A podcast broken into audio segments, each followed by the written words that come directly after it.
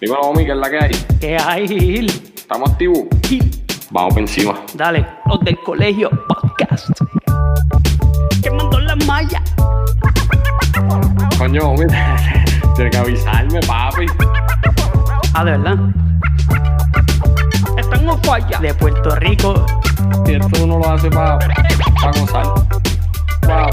Para gozar. Vamos a poner la pizarra, escribir. Eso es así, vamos por encima. Apúntalo en la lista. Acuérdate que la gente tiene que entender que esto es. Los del colegio. Dale, Omi.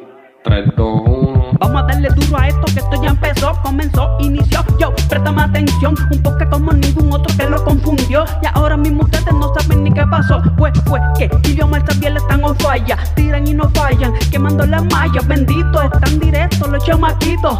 Como los triples que metía Joselito. Ya sonó el timbre, se acabó el recreo. Ahora vamos a vacilar como en un tripeo. Es en serio, escucharnos es un privilegio. Por eso es que siempre vamos a hacer del colegio. Ma- ma- Mamba mentality. La del colegio. Poniendo a escribir a la pizarra. O mi sabe. La del colegio. Los del colegio podcast. Bueno, Omi, este, yo sé que estás grabando hace ratito, pero no hemos hecho una introducción como tal. Este, estas dos personas que vamos a tener hoy son bien especiales. Yo creo que hemos estado juntos, nos conocemos básicamente de toda la vida. Y para nosotros es un honor tenerlos aquí a ustedes, a Roberto René a Luis Javier. Este, saludos muchachos, que es la que hay. Eh, saludos, saludos, un placer para, ¿verdad? para mí estar aquí con ustedes. Estamos en familia, estamos en familia. Nosotros somos panas de toda la vida, eh, hemos estudiado juntos, hemos crecido juntos y de verdad que la vamos a pasar súper chévere. Eso es así. Lo mismo, lo mismo digo, verdad que nos une una amistad de, de hace mucho tiempo y, y, y lo que es bueno dura, perdura. Y, y sabemos que aunque no nos veamos tan a menudo, ¿verdad? Como antes, pues esos lazos de amistad siguen ahí. Eso es así. Estamos agradecidos. Eso es así, eso es así, imagínate. De, bueno, desde la infancia prácticamente, este, por lo menos Gil, este, Roberto y yo estudiamos allá en el portón. De allá. en la escuelita del portón. allá me acuerdo. en, en- en los 70, en los 70. Los fue. 70, A casi. los 70, pues si tú tienes la misma edad de nosotros, pasa que tú estabas por allá en, en Parayón, era que tú estudias. No, eh, no, en Naranjito, yo estudié elemental en Naranjito y después nos encontramos allá en la intermedio urbana. Eso es así, eso es así. Señor. Pero que, que iba a hablar de, de nosotros en el portón, cuando este, cogíamos clase de música con, con Berrío, Javier Berrío, que nos daba la flauta dulce. Con Javier Berrío. Nos daba la flautita dulce. Entonces, mira cómo son las cosas, que Gil y yo ah, nos, nos daba la flautita dulce. Eso es como que lo más básico ahí. Entonces, allá a Roberto le daban el, el- el- la que era un poquito más grande y después lo pusieron a tocar batería. Imagínate, si ya desde, Sí, de- señor. De desde, acuerdo. desde chiquito ya, ya le metía la música. Eso siempre fue superior a nosotros en eso. Y un brinco ahí exponencial. Sí, sí, exponencial, sí, no, sí. no fue... Sí. sí. Mira, yo, yo, sabes. Yo siempre he dicho que Roberto es como un genio musical. Porque tú tocas todo, ¿verdad, Roberto? Desde Bueno. viento, cuerda, este, los timbales, batería, todo, ¿no? de, de por lo menos de toda la familia de instrumentos, aunque sea mal, trato de tocar uno. Y es que de verdad me, me gusta un montón la música, este, desde siempre ustedes han sido parte, ¿verdad? Este, Omar y Gil, ustedes que me conocen antes que Luis Javier, este, saben que toda la vida he estado en la música, eh, que, he tocado en los coros de la iglesia, en la banda, en, grupos también, eh, ¿verdad? Tuve la dicha de tocar con grupos profesionalmente, después Luis Javier, pues cuando nos conocimos en el intermedia, mira, dato curioso, Luis Javier y yo estábamos en el mismo salón hogar cuando estábamos en séptimo. Y un día estábamos este Ricky Torres y yo debajo de un palo allí en la intermedia tocando y Luis Javier se acerca a nosotros y ahí fue como que empezamos también a tener esa amistad eh, enlazada con, con la música. Este y, y pues lo- lo- ustedes que me conocen saben que, que me gusta un montón y, y nada, no es cuestión de alarde, es cuestión de, de hacer arte y de, y de hacer, mira, de, de uno expresarse, de hacer algo que uno le gusta. Eso es así, Ah, eso es sí. así. ¿Qué, ¿Qué tal tú, Luis Javier? ¿Tú tocas guitarra, cuatro? Mira, Luis Javier, Luis Javier es, es otro, antes, antes de que él diga, porque él se va a quedar, este, se va a quedar en dos o tres boberías, pero Luis Javier toca trompeta. toca piano, toca guitarra, toca cuatro y es, mira, le duela al que le duela. Y no lo estoy diciendo por decirlo. De nuestra generación, el mejor bongocero de música típica. Ahí, se la dejo. No, yo, yo, yo sí. Mira, antes de, de, de, nosotros, cuando Omar me dijo que ustedes dos venían, yo se lo dije a él. Yo le dije, Omar, tú sabes, nosotros los queremos un montón y, y son nuestros panas, pero ustedes tienen una habilidad y es lo que yo ustedes son unos genios. Entonces, por eso fue que yo te digo a ti, Robert, y le digo a Luis Javier, y le pregunto, ¿sabes? ¿Qué, qué, qué es lo que te gusta más a ti, Luis? No, básicamente, ¿cómo es? El llegar a la escuela intermedia, ya este, eh, mi papá, maestro de música, estaba ya influenciado, ¿verdad? Por todo lo que, lo que es la música eh, llegar a la escuela intermedia, eso abrió los, los horizontes, este, en términos de, ¿cómo es? De, ir más allá, de conocer este, personas que le, que le apasionaba la música, que no era solamente este, un hobby, sino que era algo que a lo que uno este, podía, ¿verdad? Dedicar el estudio. Y, por ejemplo, la intermedia urbana era una escuela que se caracterizaba por los deportes o por la música. A mí siempre me han gustado los deportes y jugué todas esas pequeñas ligas y todos los pampers y todas las cosas que existen. Pero llegó un momento dado en que, en que la música, pues, este, ¿verdad? Cautiva a uno como persona. Y la escuela este, intermedia, que es de donde venimos nosotros cuatro, este, pues, es como le cambió a uno la vida. En términos de que, de que uno hizo una opción eh, por, por la música y obviamente por las personas que, que compartieron con uno ese salón de banda, ¿verdad? Eh, eh, fue el nido de la amistad de, muchísimos que hemos pasado por, por, esa experiencia.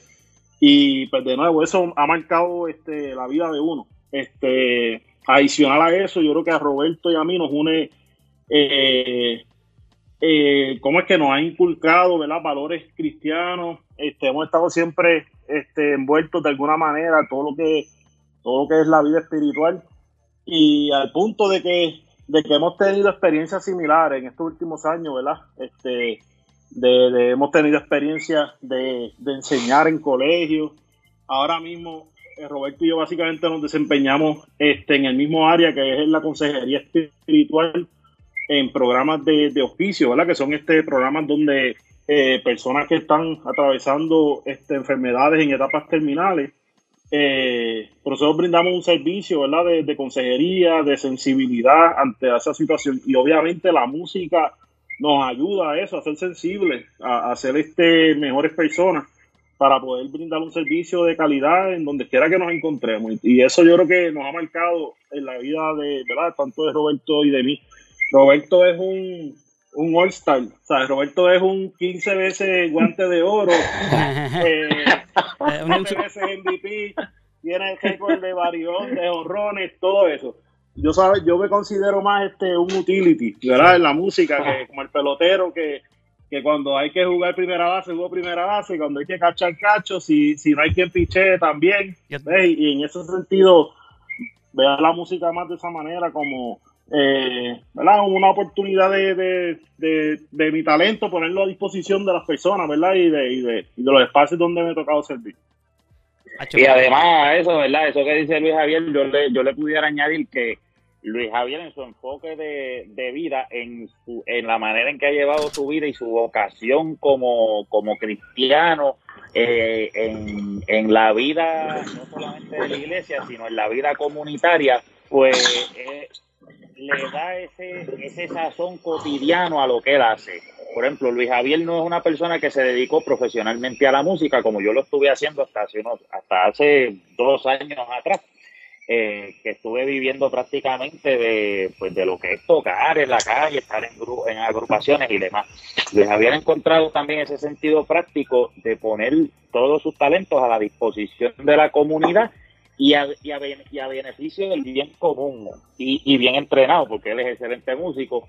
Este, tal vez él puede decir todas esas cosas de mí, pues por las oportunidades que a lo mejor yo he tenido en el ámbito profesional, pero de verdad que no quita, no resta. Y, y, de verdad que eh, si lo ponemos en orden de importancia, si nosotros no ponemos lo que nosotros tenemos, o sea, eh, ustedes dos, Omar Gil, han puesto su, su, por ejemplo, el talento que ustedes tienen para hacer un podcast. Pues mira que, que sirva para llevar buenas cosas a los demás. Pues poner eso al servicio de los demás es sumamente importante y no solamente importante, a lo mejor yo he hecho muchas cosas que son importantes, pero relevante más o menos. Relevancia es pues tú poderlo poner al servicio de los demás.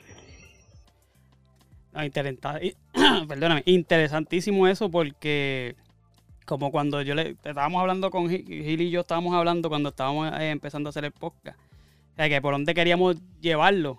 Y lo que nos salió rápido fue este, pues buscar gente que estén metiendo mano, que estén, por ejemplo, estén comenzando su negocio, deportistas que estén, ¿verdad? Que estén este haciendo su, su desarrollo en Estados Unidos y que la gente necesita saber de ellos, pues por ese lado fue que nos quisimos ir, ¿verdad? Este, ¿verdad? Nosotros no cobramos de esto ni nada, pues, es simplemente como un servicio público para todas esas personas que necesiten y, por lo menos, ¿verdad? No, no, no es que sea la gran cosa, pero ¿verdad? Ponemos nuestro granito de anera con la gente y eso. Mira, este yo. está, está, chévere eso, man, porque en las redes hay a veces mucha. ¿Cómo es? Contenido, a veces el contenido sobra. Pero esto es tipo de espacio, ¿verdad? Para poder dialogar y, profundizar sobre algunos temas y, y, sobre oportunidades. Yo he tenido oportunidad, ¿verdad?, de, escuchar algunos de, de, los que ya han hecho. Y, y está chévere, ¿sabes? Motiva poder conocer la historia de personas que, que son del barrio de uno. Uh los otros días a mi prima, Glarimar, y, y, le da un orgullo, ¿verdad? Escuchar eso y saber que, cada uno está poniendo sus talentos. Este, Joel también conoce a Glarimar. Sí, este, ¿Verdad? Que son, son personas que, que, lo que hacen, lo hacen bien en, en donde estén. Y eso vale mucho, poder tener la oportunidad de conocer eso. Eso es así. Mira, entonces yo, yo acá desde, desde las ligas menores, como porque si ustedes están en profesional, este, si Luis Javier es un utility, yo estoy acá en las ligas menores, Gil fue cortado. Gil fue cortado del equipo. Tú eres el trombonista oficial de los pleneros del monte, papá. eso está en resumen. Corta, corta eso. Eso no puede salir al aire. Eso no puede salir al aire. Míralo, desde acá, este, preguntarle a ustedes la preparación que ustedes tuvieron, este, porque yo sé que, ¿verdad? Este, Luis Javier empezó ingeniería, luego teología, tú sabes. Yo quiero saber cuál es la preparación de ustedes dos en, en, sí como tal, o, qué, estudios tuvieron para llegar a, hacer lo que son hoy. Bueno, pues vamos por encima. Bueno, yo, yo, yo empecé estudiando música en Intermetro. Me acuerdo, me acuerdo que te veía varias veces te vi. Sí, señor. Pues nada, por cosas de la vida y oportunidades profesionales que tuve, este, interrumpí mi carrera de estudio y, y, seguí trabajando y, ¿verdad? Haciendo pues, pues mis actividades. Eh, me casé eh, y cuando empecé, cuando, en esos primeros meses de casado, mi esposa, me, ¿verdad? Mi esposa y Lisbeth eh, ella viene y me dice, mira Roberto, tú vas a terminar tu bachillerato, buscado terminarte, eso se quedó ahí pendiente. Y yo le decía, contra mi amor, es que a mí no me motiva volver a estudiar música, de verdad. Y ella me dice a mí, contra Roberto, pero tú siempre estás en las cosas de la iglesia, en la misma intermetro, puedes terminar tu bachillerato en, en estudios en religión y pues me pareció chévere, pues ella me apoyó muchísimo. Terminé mi bachillerato en estudios en religión, entonces. Entonces declaré la concentración menor en música para aprovechar todos esos créditos que ya había estudiado y demás.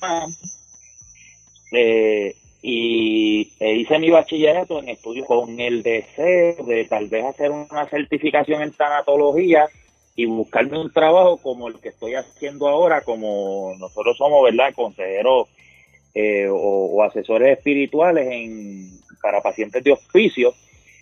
Y yo dije, mira, y ahí lo dejamos. La cosa es que terminando mi, bachillerato, el mismo director del departamento de, estudios religiosos, el señor Ángel Vélez, de la Intermetro, me eh, habló con amigo me dijo, mira, este, he escuchado buenas referencias sobre ti de tus profesores, este, ¿qué te parece seguir estudios graduados? Yo, pues mira, lo he pensado, pero no sé, tal vez una certificación Y entre cosa y cosa y conversación y conversación, en diciembre del año pasado terminé mi maestría en teología y ministerio, la cual pude estudiar en Boston College, que es una universidad jesuita, eh, católica, y fue tremenda experiencia eh, poder hacer esa maestría en Boston College. Y actualmente, porque así son las cosas de Dios, yo dije, me voy a tomar un, semestre de descanso y a lo mejor seguimos con un programa de doctorado. Estoy estudiando mi doctorado en ministerio eh, en, en Western Theological Seminary. Entonces, eh, lo, lo chévere de estos estudios es que te los horizontes. O sea, más allá de tú decir, mira, tengo un doctorado, mira qué lindo, ah, soy doctor. No, mira, tú seguir todos esos estudios graduados, te siguen. Es, como construir un edificio. Pues el bachillerato es esa, más allá de esa zapata, toda la experiencia que, que uno ha podido ganar participando en, en grupos de la iglesia, esa oportunidad de tener esos estudios, pues te da, te da como para tú poder construir como que tu propio, tu propia manera de desarrollar una labor ministerial. De que es de impacto con la gente. O sea, que no es, o sea, mira, los, los teólogos, o sea, es un mito. Los teólogos no se saben la Biblia de memoria.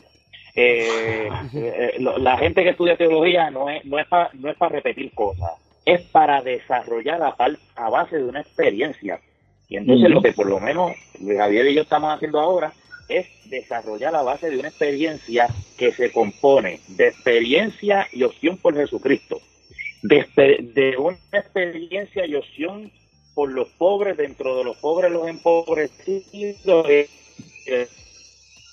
todos los pobres los que están a punto de perder su vida. Y de hacer una, una como personas que punto. A base de eso, construimos una experiencia con las cosas que tenemos. Tenemos universidades que nos preparan. Pues vamos para allá para seguir construyendo una buena experiencia. Tenemos otro tipo de experiencias en, en el ámbito comunitario, pues vamos a, a llevar esa experiencia comunitaria a la experiencia en la universidad, pues mira, para seguir creciendo. Y así pues nos seguimos preparando. Pero, es más bien de enfoque de bien común. ¿Y, tío? ¿Y tú, Luis Javier? Pues hermano, yo, como tú decías ahorita, yo empecé como estudiando ingeniería.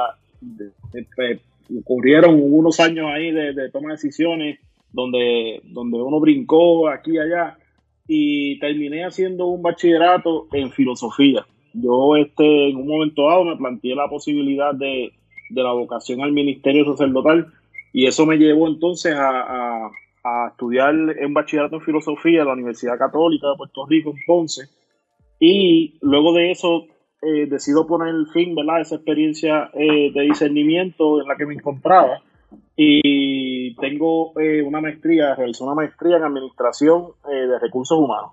Este, en esa experiencia, yo, además de lo académico, ¿verdad? Pues estaba recibiendo formación académica, pero no solo eso, sino que recibí formación humana, este, formación pastoral, eh, ¿verdad? Y, formación espiritual. Y, y toda esa experiencia, ¿verdad? Me llevaron a, a eso, a discernir la vocación. Al final, pues terminé optando eh, por el matrimonio. Hace tres meses, hace reciente tres meses que, hice una opción por el matrimonio, ¿verdad? Que me casé.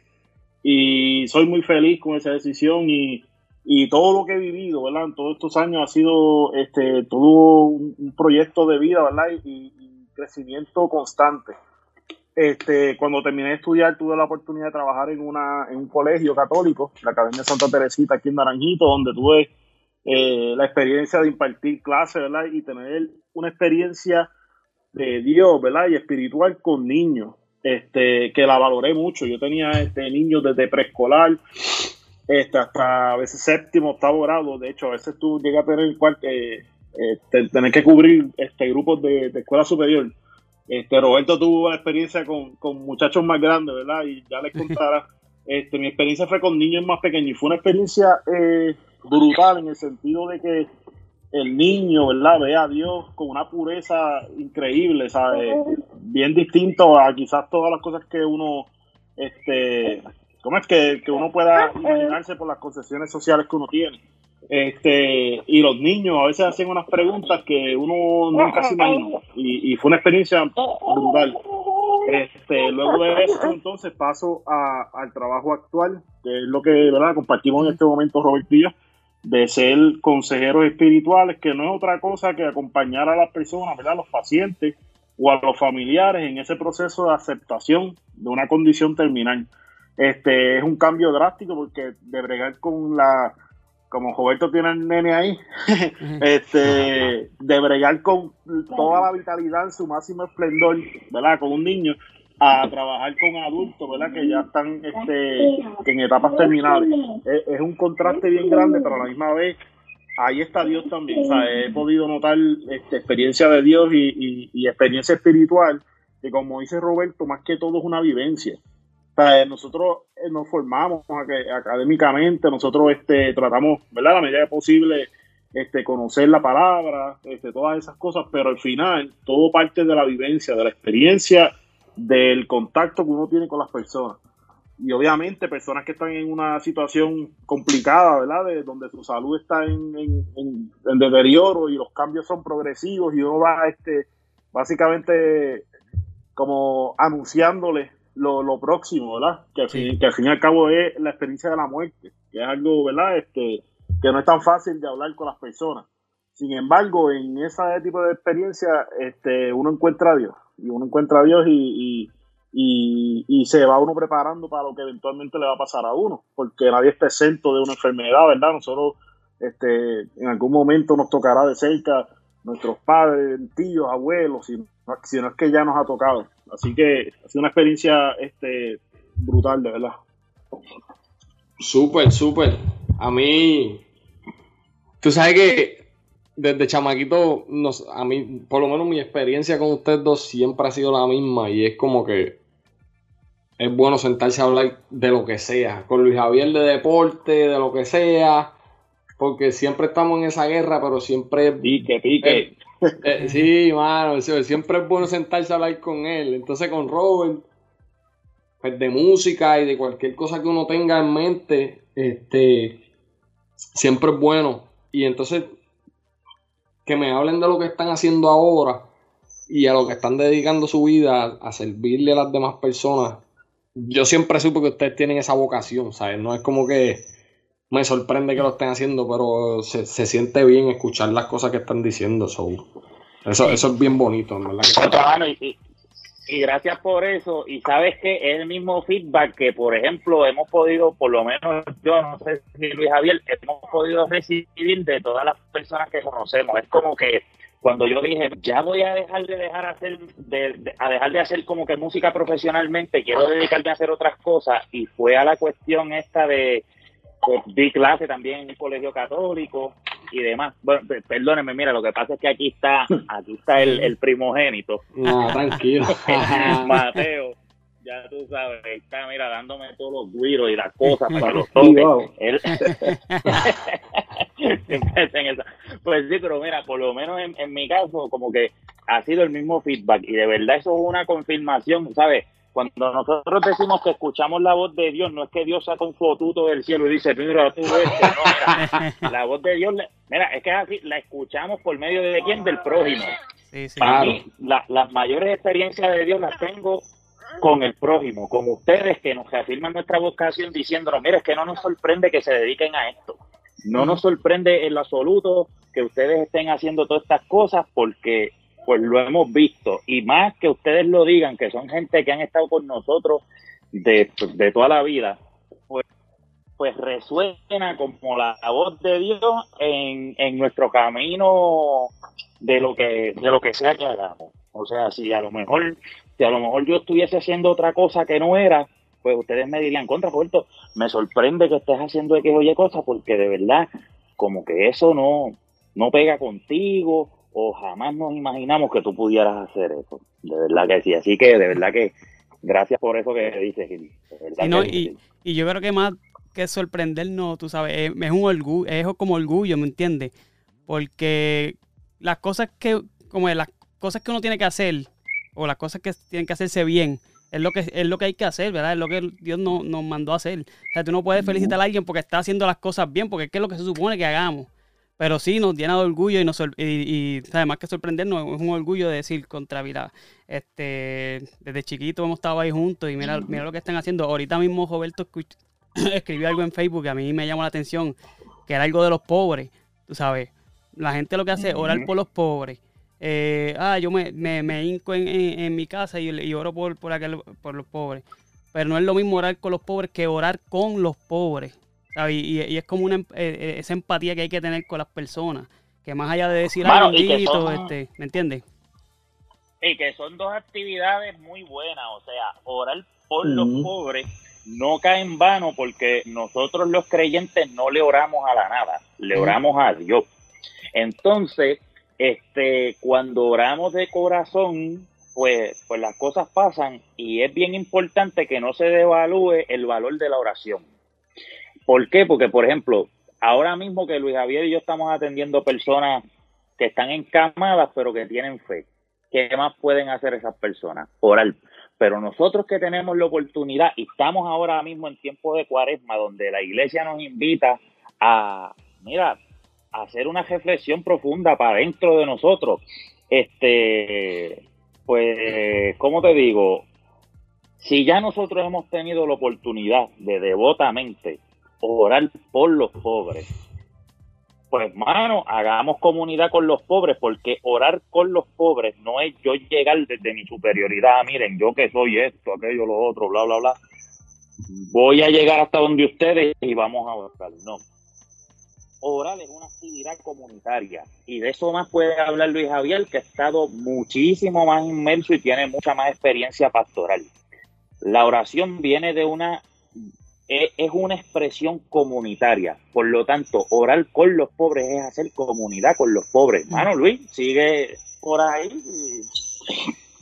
no, es que, es que eh, eh, yo creo que es bien importante porque el, primero, que, primero que todo, el ser humano no puede negar la trascendencia. O sea, nosotros somos mucho más que carne y hueso. O sea, de, distintas maneras podemos descubrir ¿verdad? la historia que el ser humano es mucho más que, que lo que biológicamente conocemos.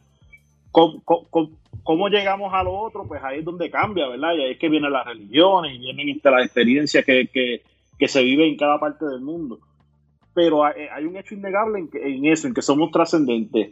Y algo que tiene, algo bien importante, ¿verdad? Por la experiencia que he tenido, es la coherencia, que es lo que, por eso quizás a Omar le llamaba la atención la frase que Roberto compartió, porque es que no, tiene que haber coherencia en lo que se dice y en lo que se hace, ¿verdad? Lo que se vive. Y, eso es, es, la clave, ¿sabes? Alguien, alguien que no que no viva lo que habla o lo que o lo que expresa, ¿verdad? A través de las redes o a través de sus palabras, pues se, se, puede quedar corto. O sea, es una tentación que tenemos, ¿verdad? De, porque está, ¿verdad? Eh, Roberto dice, orar es importante, claro que sí. Predicar es importante, claro que sí. Pero tiene que haber una acción, ¿verdad? Eh, en los que tenemos, los que tenemos la posibilidad de llevar las cosas más allá del contacto con otros. Este, mano, nosotros, en, imagino que Roberto también, nosotros vemos la necesidad palpante en pacientes que a veces no tienen cuidadores, en pacientes que, que no tienen quien le prepare comida, en pacientes, entonces nosotros hasta cierto punto llega un momento que uno escucha al paciente, uno aconseja, pero llega un momento donde uno se sienta a veces con las manos atadas por dice cuánta necesidad hay en el mundo, este, cuánto se desperdicia en este mundo. Y, la tarea, ¿verdad? De uno como cristiano es buscar la manera de impactar la vida de otras personas. Y mm. ese trabajo es continuo. Y de eso es la conversión misma, ¿sabes? hay, ¿verdad? Iglesias o experiencias donde te hablan de una conversión de que, eh, que conviértete a Jesús y acéptalo como tu salvador. Ajá, y después, ¿qué vas a hacer? Tiene que haber un cambio constante en la vida de nosotros que dé, ¿verdad?, testimonio de lo que conocemos a través de lo, ¿verdad? La palabra nos llega por el oído, pero tenemos nosotros que poner acción. Y eso nosotros, ¿verdad? Por lo menos en mi caso, en el trabajo uno lo ve constantemente, ¿sabes? Este, hay personas, hay muchas personas, ¿verdad? De, viejitos, porque no, hay otra palabra, son viejitos. Que, están, solos, que están solos, que no hay quien los atienda, que no hay quien los escuche, quien no. Y a veces esos simples gestos que uno tenga con ellos, este, le cambian la vida, le cambian la vida. Yo tuve una experiencia este, de misión en la República Dominicana, en Puerto Plata, al, norte de Dominicana, y estuve un mes completo en, en el monte, básicamente, en el medio de, la nada, donde la electricidad estaba empezando a llegar, los acueductos estaban empezando a, construirse. Y, y, era interesante ver cómo personas que no tenían, que lo poco que tenían, por ejemplo, este, cuando nosotros ofrecemos este arroz, café o lo que sea a alguien, es porque uno sabe que tiene para uno y que sobra un poquito y pues y, porque yo hice este una jarra de café, ¿sabes? Tengo la el, el, ¿cómo es la greca esa llena de café, pues tú dices, pues te ofrezco. Uno mide primero para ver si da para uno, entonces para ofrecer. Y sin embargo, allá en República Dominicana, este, donde había mucha necesidad, ¿verdad? Mucha sencillez de vida, a mí me ofrecían café, pero no era para darme el que sobraba, era para darme el que tenían en su taza. Darme del que tenían, lo dividieron en dos partes, a lo mejor me dejaron la mayoría a mí. Y, y es, ese tipo de gestos son bien importantes en la vida, ¿verdad? Lo que es la vida espiritual. Este, y marcan a uno. Eh, son, experiencias, de nuevo, que van marcando a uno en, en, toda la vida. Y en el trabajo donde nosotros estamos, pues estamos viendo eso constantemente.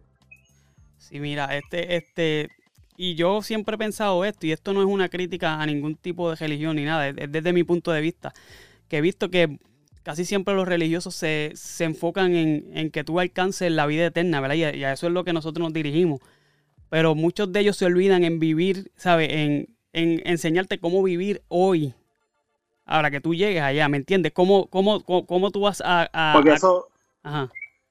Porque eso es eh, probablemente un mensaje malentendido el reino de Dios, que es de lo que habla Jesús, ¿verdad? Toda su, mm. su predicación, comenzó hace O sea, el reino de Dios comenzó hace rato. El que, el que está esperando para llegar al reino de Dios se le, se le está haciendo tarde.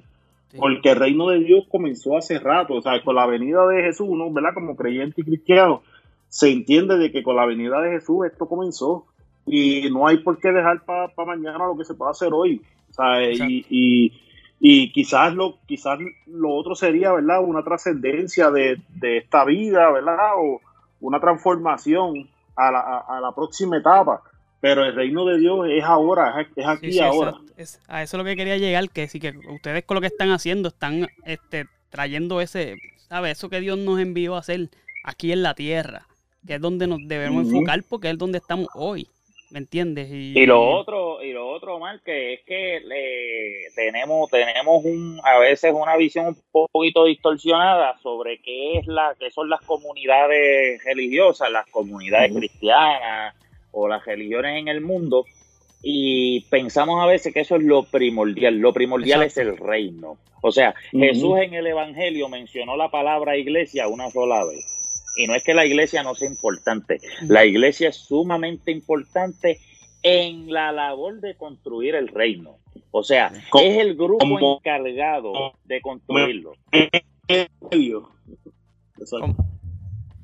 Entonces, entonces, pues mira, a veces se espiritualiza la realidad humana.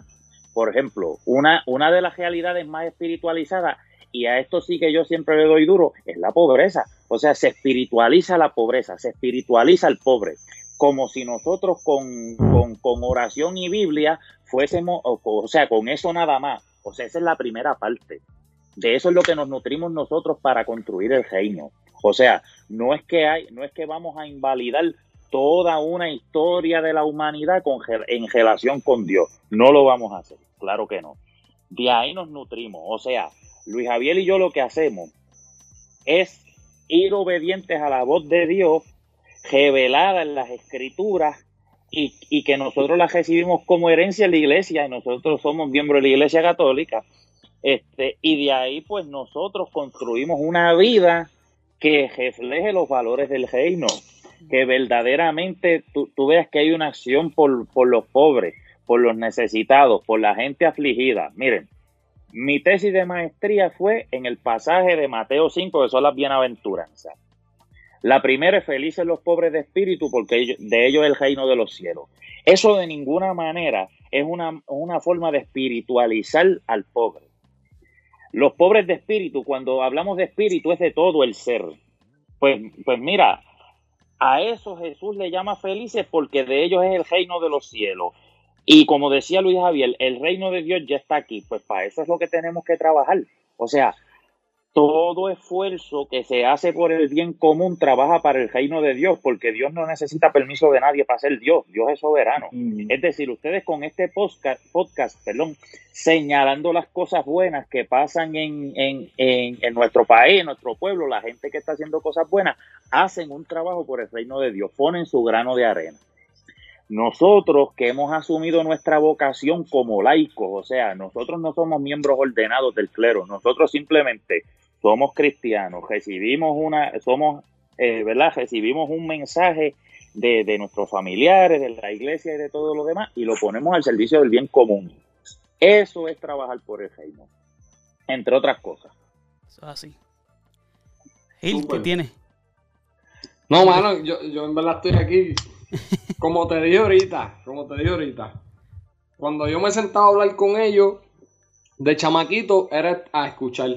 Y si tenía alguna pregunta, yo estoy así mismo, yo estoy ahora. Tú sabes. En verdad, eso, eso, a mí eso que están haciendo con, con, con las personas enfermas y las personas pues más necesitadas y que ustedes se dediquen a eso es es súper. Y por eso yo me echo aquí para atrás, los dos hablando Mano, y- porque es- en verdad es súper. es una bendición porque poderse ganar, ¿cómo es? Podernos ganar la vida haciendo lo que hacemos, ¿verdad? Es como, no- quizás no es la mejor frase, pero estamos matando dos pájaros de un tiro. O sea, en el sentido de que nos ganamos el pan de cada día y a la misma vez estamos sirviendo a la comunidad. Y Sí, entonces, ¿verdad? Desde ese punto de vista, pues a uno le, le anima el, el, pues, levantarse todas las mañanas y hacer lo que le toca. Este, quizás, por ejemplo, yo no me veo, y, y un saludo a los que venden cajos y todas esas cosas, a los vendedores, yo no me veo eh, ganándome la vida de otra manera, como por ejemplo vender un carro donde Ujú. hay que estar insistiendo, de hay que estar este eh, promocionando, hay que Ujú. estar este a veces, ¿verdad? Este, Yo, yo compré agua los otros días y uno ve la dinámica esta de, de, de, de encerrarse en una oficina ahí, aquí, allá, allá, y, y yo agradezco mucho que, que el Señor, ¿verdad? Y la vida me están dando la oportunidad de trabajar en un lugar donde puedo impactar la vida de otro. Y pues no le estoy vendiendo nada a nadie, simplemente estoy acompañándolo. Y yo siento eso, ¿verdad? Encuentro eso una bendición. Súper. Mira, yo, yo tenía, tengo una, un- no es, un- es una, bueno, no es una duda, es, es- es un pensar. Este, que han pasado muchas cosas con, por ejemplo, y perdón que traiga este, este ejemplo, pero eh, hace unas semanas atrás murió un niño que, primito de Gil, eh, de un caballo. Y es, es como decir, wow, tú sabes, eh, ¿qué quiere Dios con esta familia que a, su- a su, sabes, eso, sabes, yo me, yo me, porque me dio duro esa noticia porque a pesar- aunque las, sabes, no son tan conocidos míos, pero sí los conozco y me puse en, en, en sus zapatos por, porque yo soy padre, ¿verdad? Y pienso que pudo haberle pasado eso a cualquier uno de, de- de mis hijos.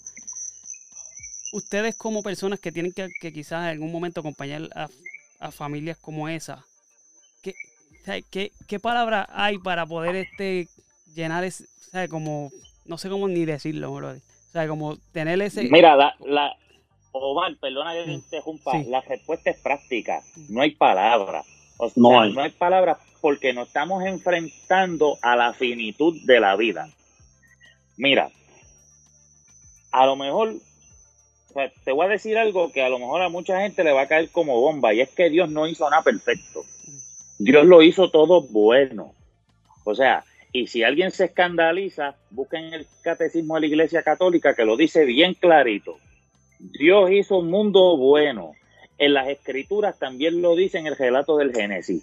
Dios hizo un mundo bueno, pero como todo lo bueno es finito, tiene debilidades, hermano, y la vida humana es fragilísima. Entonces, nosotros no podemos usar a Dios como una excusa. Dios es el artífice del universo. Hizo todo lo que conocemos, pero lo hizo bueno. Nos queda a nosotros llevarlo a la perfección. En ese ejercicio de llevar este mundo a la perfección, que no es solamente eh, que, que no es como, o sea, no es como las cosas solamente evolucionan, es como nosotros las ponemos a funcionar cada vez mejor.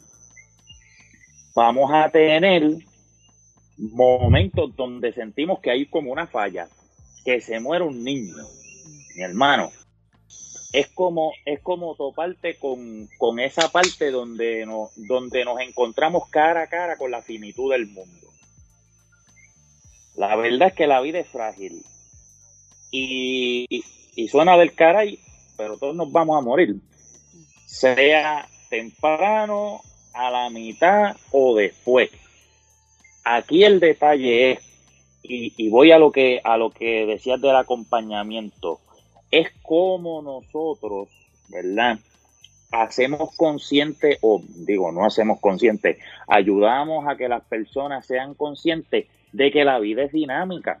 O sea, esto no está ensayado. La vida está en play.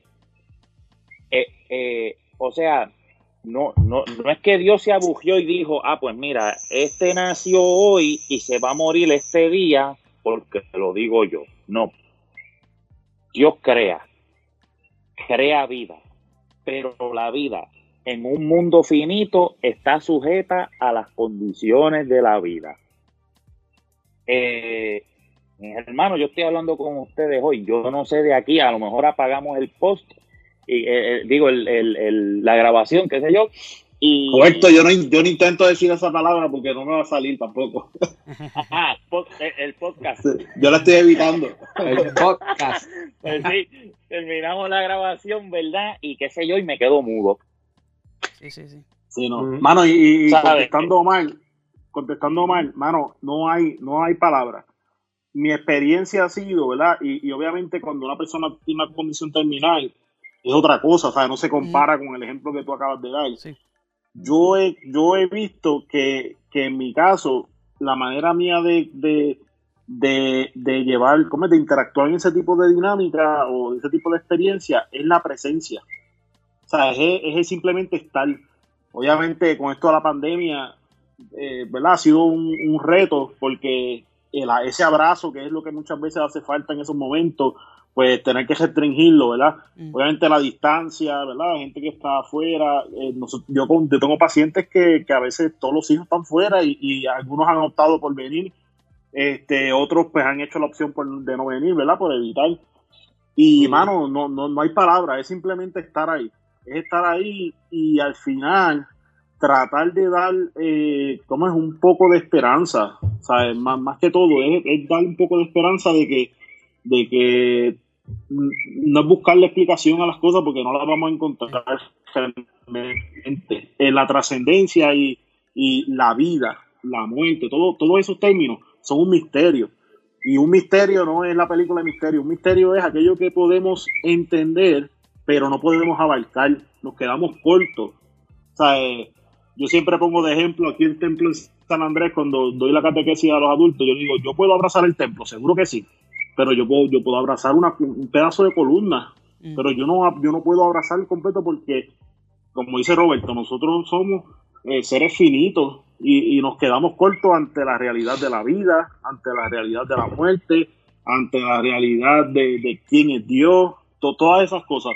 tratamos de entender, para eso, ¿verdad? Uno estudia y tiene experiencias de espiritualidad, pero nos quedamos cortos siempre y llega un momento en que las palabras sobran. es la presencia, de, es acompañar unos a otros. Y ahí está Dios. En, las personas que se han acercado a esa familia, ahí está Dios. Ahí está Dios obrando.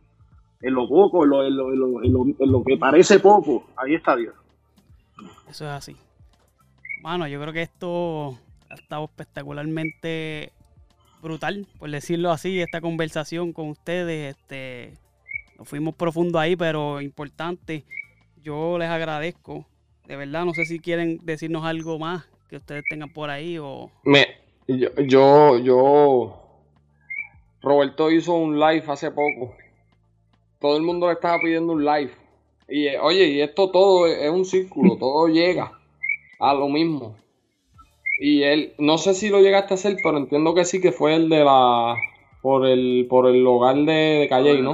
Por el hogar, sí, por el hogar Nueva Mujer lo, lo logramos hacer eh, mediante la página de la Casa Histórica de la Música Callellana, que mejor conocida como la Casita de la Música aquí en Calle, que, que es un proyecto lindísimo eh, musical para la comunidad. De verdad que está brutal eh, eh, ese, ese concepto que tienen lo logramos hacer, logramos recaudar unos fondos con la ayuda, ¿verdad?, de, de todas las personas que cooperaron y los músicos que, que estuvimos haciendo ese live. Este, y, Eh, y de verdad que, que fue, fue tremenda experiencia, fue tremenda experiencia, porque mira, yo llevo quitado de lo, de- o sea, de hacer música profesionalmente ya dos años, dos años pico. Este, y pues, mano, yo tenía ganas de tocar. Convoqué unos panas para si, to- un live por chaval. Y a Ricky Villanueva este, se le, me dice, Rol, ¿y por qué? Ya que nos vamos a reunir, no hacer esto en favor de alguien más. ¿Sabes? Y, y, y encontramos la ¿Verdad, causa Joel? rapidito. Porque hay Joel está como Jordan, se retiró en su pick.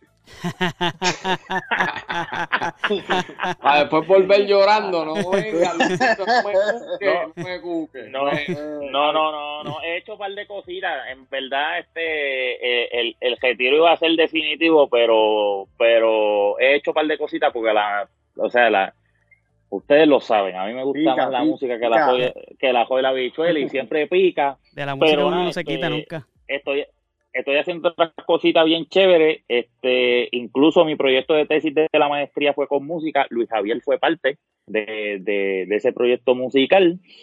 Este, y, y seguimos haciendo cositas, pero ya pues que sean un poquito más relevantes, no, no, no para darnos guilles, sino para que hagan, o sea, para, para, para el bien común. Sí. Este, o sea, yo, yo fui miembro de un montón de grupos. Ya no soy miembro de esos grupos y qué importa. Pero si hacemos un live por el hogar Nueva Mujer, eso tiene una importancia, porque tiene un efecto en el, en el bien común. Si yo convoco, no es lo mismo que yo convoque a Luis Javier y le diga, mira, vamos a hacer un guisito, te vas a ganar esta cantidad de dinero. Se ganó la cantidad de dinero, la gastó, ahí murió.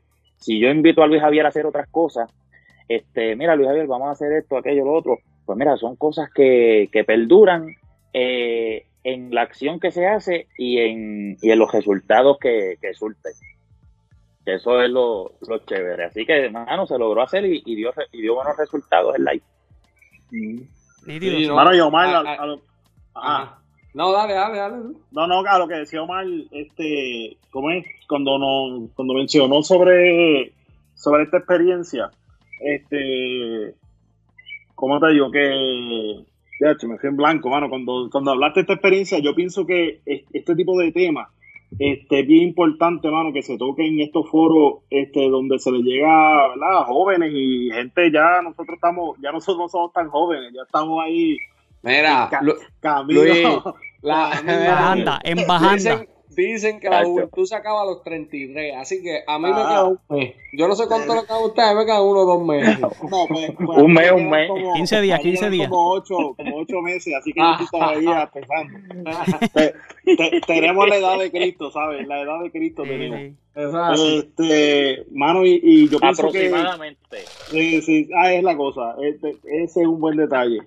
Este, que sería bueno, mano, que, que la medida que, ¿verdad? Los que, las personas que lo siguen ustedes, que en algún momento se pueda este, abrir un foro donde hayan preguntas específicas sobre la espiritualidad, preguntas sobre lo que es la religión, ¿verdad? O la religión en general, y que, y que podamos, ¿verdad? Hoy, quisimos hacer algo más en general, pero que podamos quizás ir al detalle, porque hay mucha sed, mano, hay mucha sed este, esto de los suicidios, mano, este, uno se entera, mano, que personas bien cercanas a uno están pasando a veces por unas situaciones que, que no es que la fe te vaya a arreglar la vida o la espiritualidad, pero te da por lo menos unos medios, te, te, te da de dónde agajarte cuando, tie- cuando enfrentas dificultades.